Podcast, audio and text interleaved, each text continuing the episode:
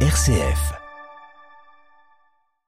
Il n'est pas nécessaire d'accumuler les biens de ce monde, mais plutôt de pratiquer la charité dans nos relations fraternelles. Tels sont les mots du pape François hier avant de réciter la prière de l'Angélus. Nous y revenons au début de ce journal. Un dernier adieu à la reine Elisabeth II ce lundi à Londres. Les funérailles d'État seront célébrées tout à l'heure à l'abbaye de Westminster en présence de centaines de chefs d'État et de têtes couronnées du monde entier.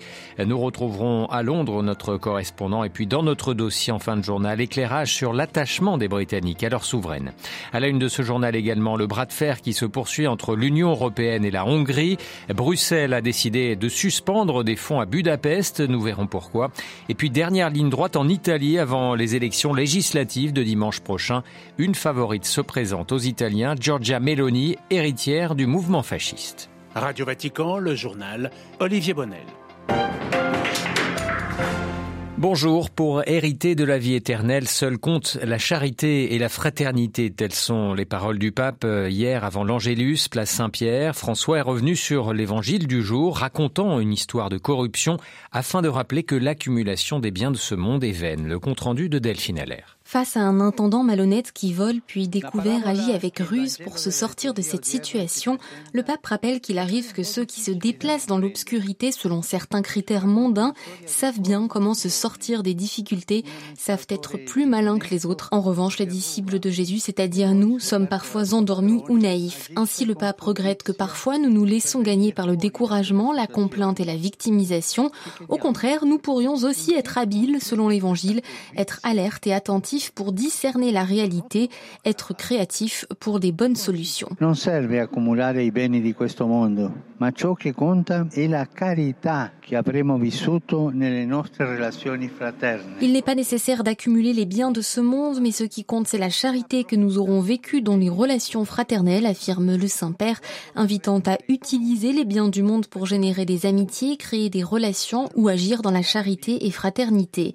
Même s'il existe dans le monde des conduites malhonnêtes et des politiques injustes, de l'égoïsme, nous chrétiens, assure François, nous n'avons pas le droit de nous décourager ou pire encore de rester indifférents.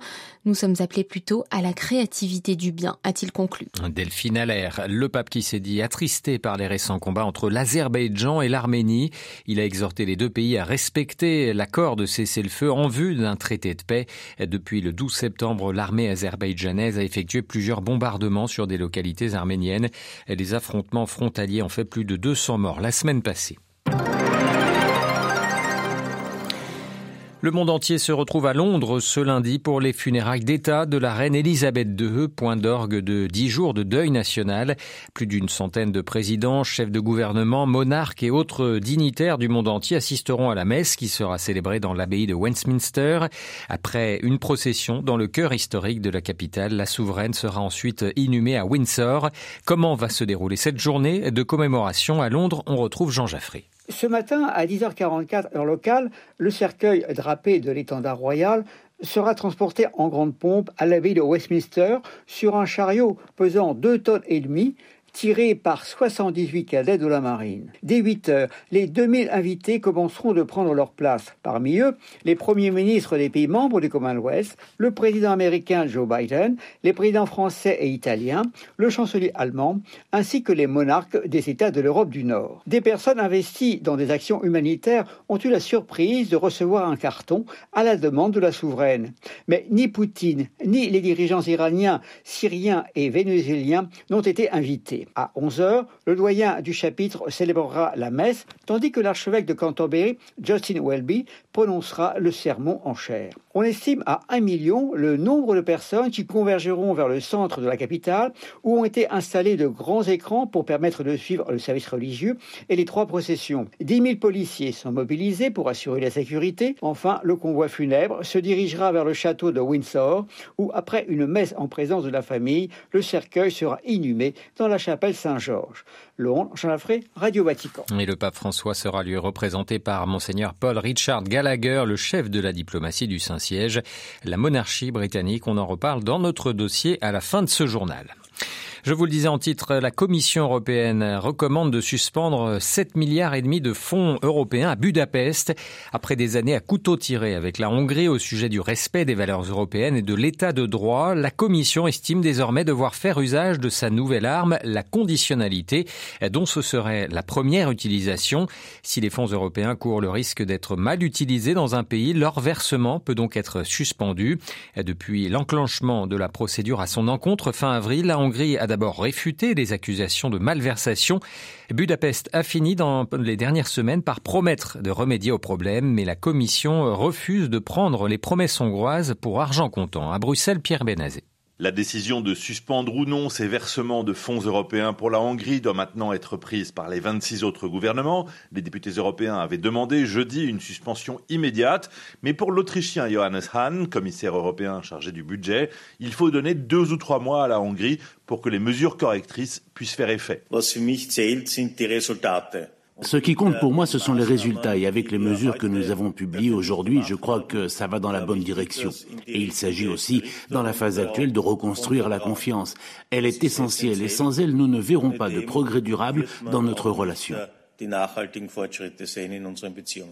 Le principal problème, selon la Commission, c'est le risque de corruption et de trafic d'influence dans les marchés publics. La Hongrie détient un triste record avec 50% des appels d'offres pour les marchés publics qui n'attirent qu'un seul soumissionnaire, un seul candidat. La Commission approuve la création par la Hongrie d'un groupe de travail anticorruption et d'une agence pour l'intégrité, mais demande à en voir les effets. Pierre Benazet, Bruxelles, RFI pour Radio Vatican.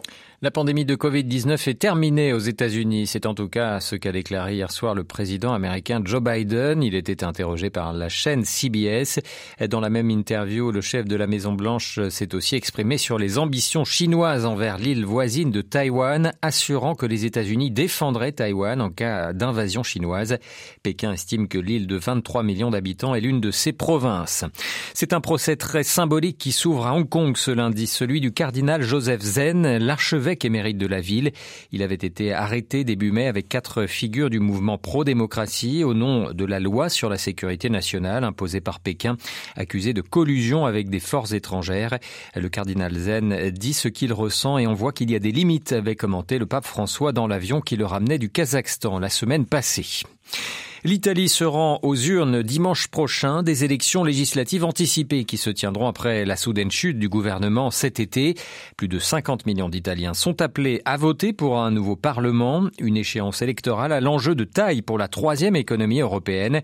C'est l'extrême droite, les nationalistes de Fratelli d'Italia en particulier, qui sont donnés gagnants et pourraient diriger pour la première fois la péninsule. À Rome, Blandine Hugonnet. Pas de doute, Giorgia Meloni, 45 ans, termine la brève campagne électorale en grande forme. La patronne de Fratelli d'Italia, héritière des postes fascistes, est largement favorite.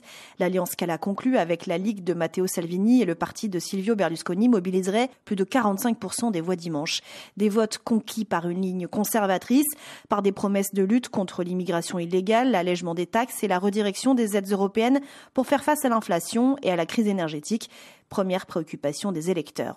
Et les partis se sont mis d'accord. Si Giorgia Meloni obtient le plus de bulletins, c'est elle qui prendrait la tête du gouvernement, une femme nationaliste pour la première fois présidente du Conseil. Le champ est d'autant plus libre pour les souverainistes que face à eux, la gauche avance désunie entre le Parti démocrate d'Enrico Letta, qui talonne pourtant Fratelli d'Italia, et la formation de l'ancien chef de l'exécutif Matteo Renzi. Pas de quoi faire le poids pour succéder au rassurant Mario Draghi à la tête de la troisième puissance européenne pays fondateur. Dimanche soir, entre les liens de longue date avec la Russie et le souhait d'une Europe des nations, la performance des populistes devrait être scrutée de près et avec inquiétude depuis Bruxelles. À Rome, Blandine Gonnet pour Radio Vatican.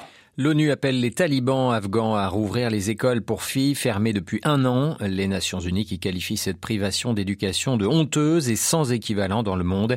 Plus d'un million de jeunes filles afghanes, principalement âgées de 12 à 18 ans, ont été empêchées d'aller en cours durant l'année écoulée. Avant de passer à notre dossier, un mot du Nicaragua où la police interdit de nouveau des processions catholiques. Elles devaient se tenir le 29 septembre pour la Saint-Michel-Archange et le lendemain pour la Saint-Jérôme, mais n'auront pas lieu pour des raisons de sécurité publique le régime de Daniel Ortega accuse l'Église catholique nicaraguayenne de complicité avec les manifestants qui demandent plus de démocratie.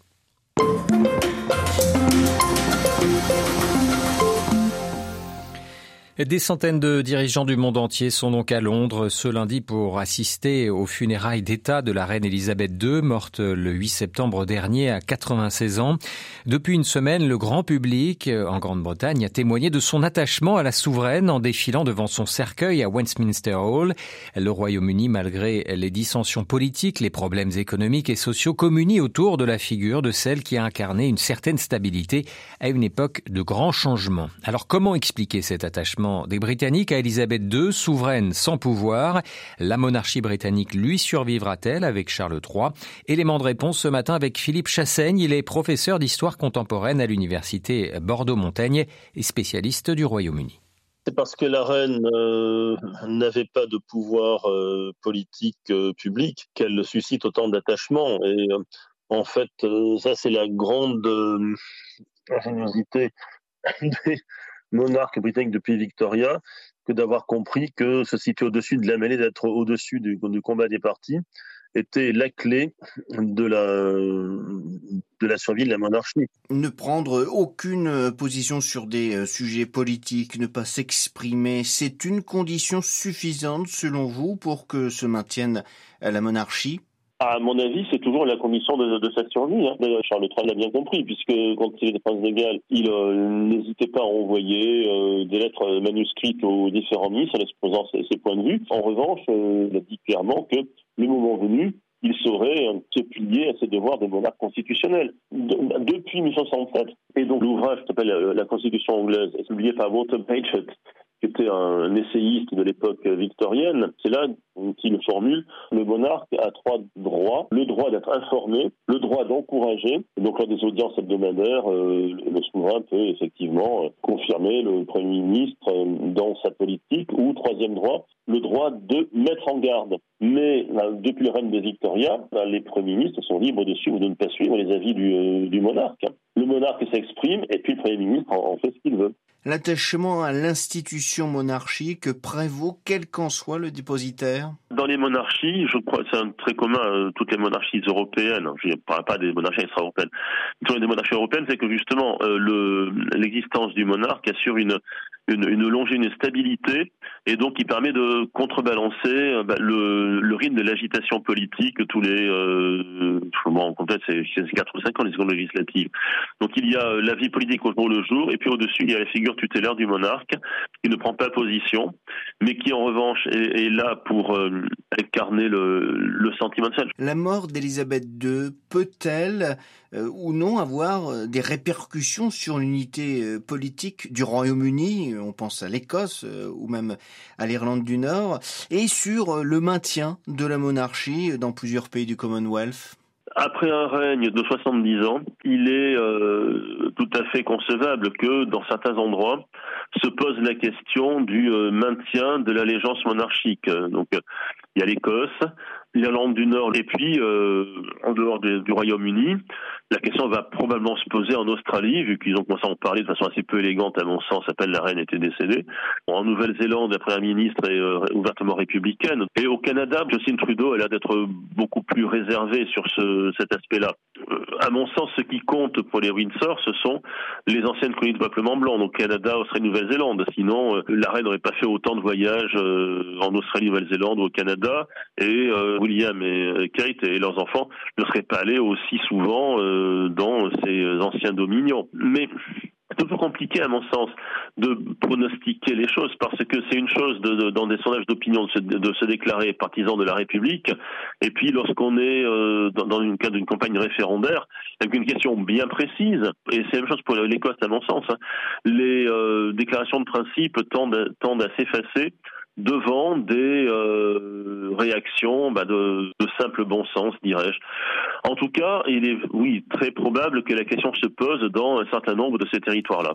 Voilà, le rapport des Britanniques et du Commonwealth à la couronne à la une de notre dossier ce matin, interrogé par Xavier Sartre, Philippe Chassaigne, professeur d'histoire contemporaine à l'université Bordeaux-Montaigne et spécialiste du Royaume-Uni, était l'invité de Radio Vatican.